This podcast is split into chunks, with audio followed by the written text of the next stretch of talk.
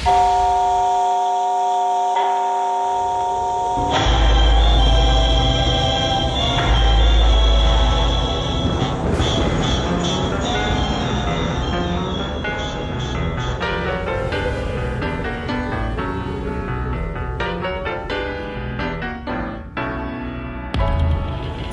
Jazz Pour qui sonne le jazz? David Copéran. Aujourd'hui, Bill Evans, La Tentation symphonique, première partie.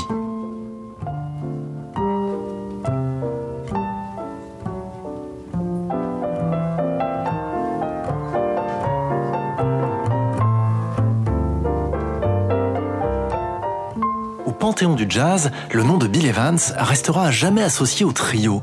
Scott Lafaro à la contrebasse, Paul Motion à la batterie, la cave enfumée du Village Vanguard de New York, l'humeur mélancolique de Waltz Debbie. Pourtant, au détour d'un recueil d'inédits paru cet été, deux pièces nous rappellent au souvenir d'un Bill Evans méconnu. L'amoureux de Forêt et de Chopin, celui qui rêvait sa musique en grand, avec cuivres et violons, et qui succomba plutôt deux fois qu'une à la tentation symphonique une discographie parallèle et en pointillé, à l'origine de purs chefs-d'œuvre et de quelques malentendus.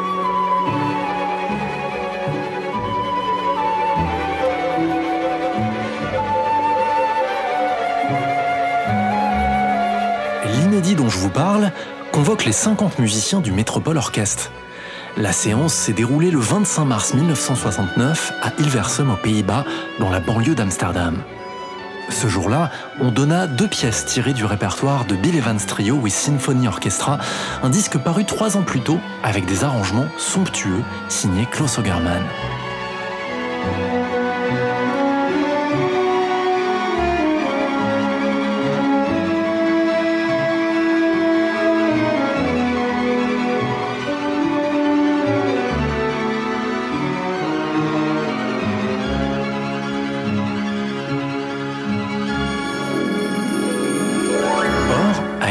Plus près, l'aventure symphonique de Bill Evans a plutôt mal commencé. Je commence à avoir un mauvais pressentiment, moi. Lorsqu'il signe sur le label Verve en 1962, Evans fait la connaissance d'un producteur taillé pour le succès. Son nom est Creed Taylor, un type qui a du flair. C'est lui qui vient de lancer Desafinado de Stan Getz et Charlie Bird, le premier tube de la bossa nova.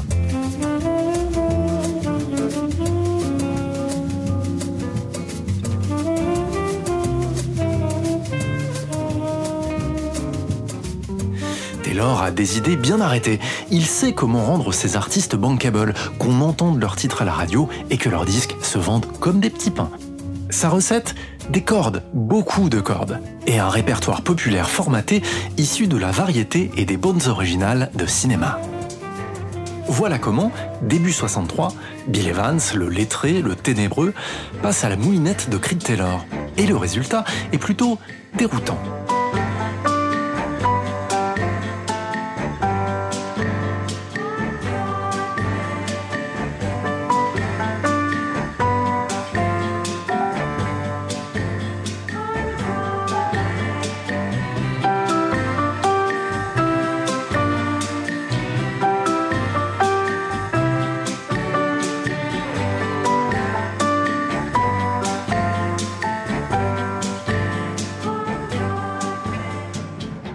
L'album s'appelle The VIPs and Other Great Songs, un disque qui ne ressemble à rien de ce que Bill Evans a fait jusque-là. Une tripotée de pop songs bien calibrés, de la musique au maître sur laquelle le pianiste n'a guère l'occasion de prendre un solo.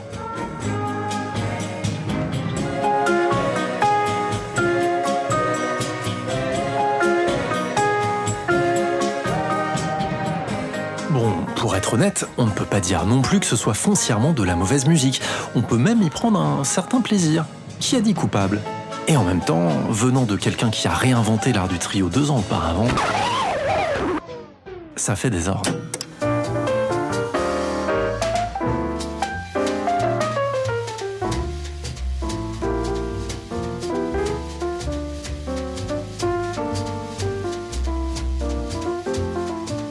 À propos de The VIPs, c'est un Creed Taylor un peu gêné aux entournures qui doit se justifier auprès du journaliste Mark Myers. C'est MGM, la maison mère de Verve, qui lui a forcé la main pour enregistrer Bill Evans avec ce répertoire. Il était pieds et poings liés. C'est pas vrai Ils sont cons, ils sont cons D'ailleurs, le pianiste s'est plié à l'exercice sans grand enthousiasme.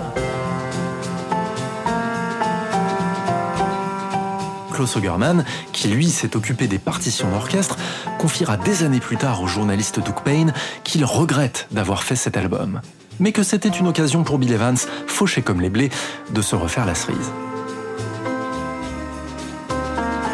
Quant au principal intéressé, c'est lui qui portera les stockades. Au magazine Downbeat, en 1964, il dira qu'il aurait préféré que le disque sorte sous un pseudonyme. Bref, en matière de jazz symphonique, Bill Evans va devoir revoir sa copie, d'autant qu'il a déjà connu un précédent, et beaucoup plus heureux celui-là.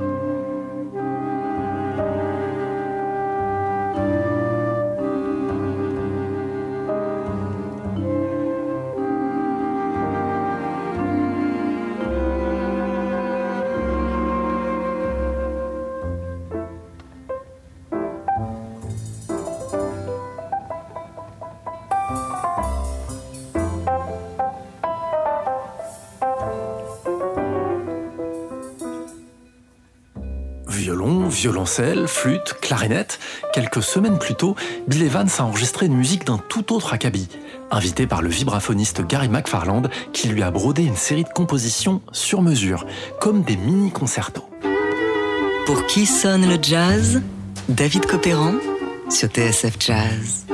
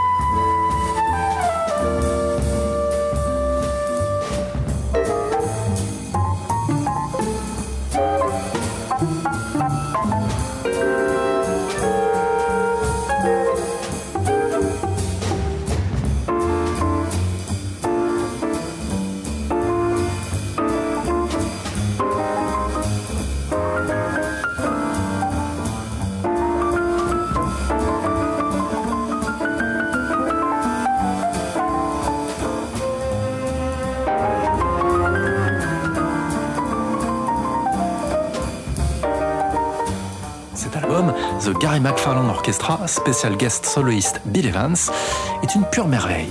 Un parfait numéro de jonglage entre jazz et classique. Bill Evans s'y sent comme un poisson dans l'eau. Il fraye de plus en plus avec des types comme John Lewis et George Russell, synonymes de troisième courant, de classique et de musique contemporaine.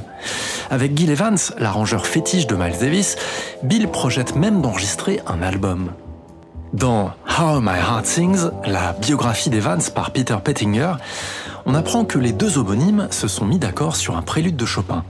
La pochette de l'album est déjà prête. La séance est prévue pour juin 1962. Malheureusement, le projet n'aboutira jamais. Il faudra donc attendre encore un peu avant que Bill Evans ne cède pour de bon à la tentation symphonique, ce que nous verrons dans notre prochaine émission.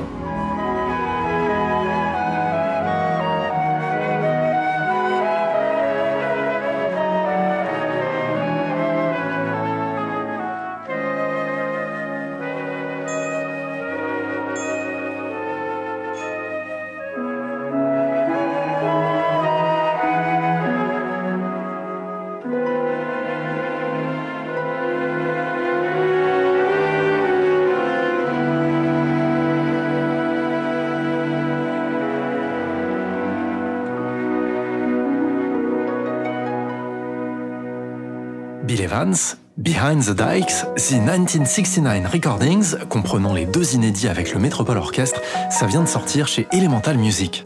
The VIPs and Other Great Songs, ainsi que The Gary McFarland Orchestra, Special Guest Soloist Bill Evans, sont disponibles chez Verve.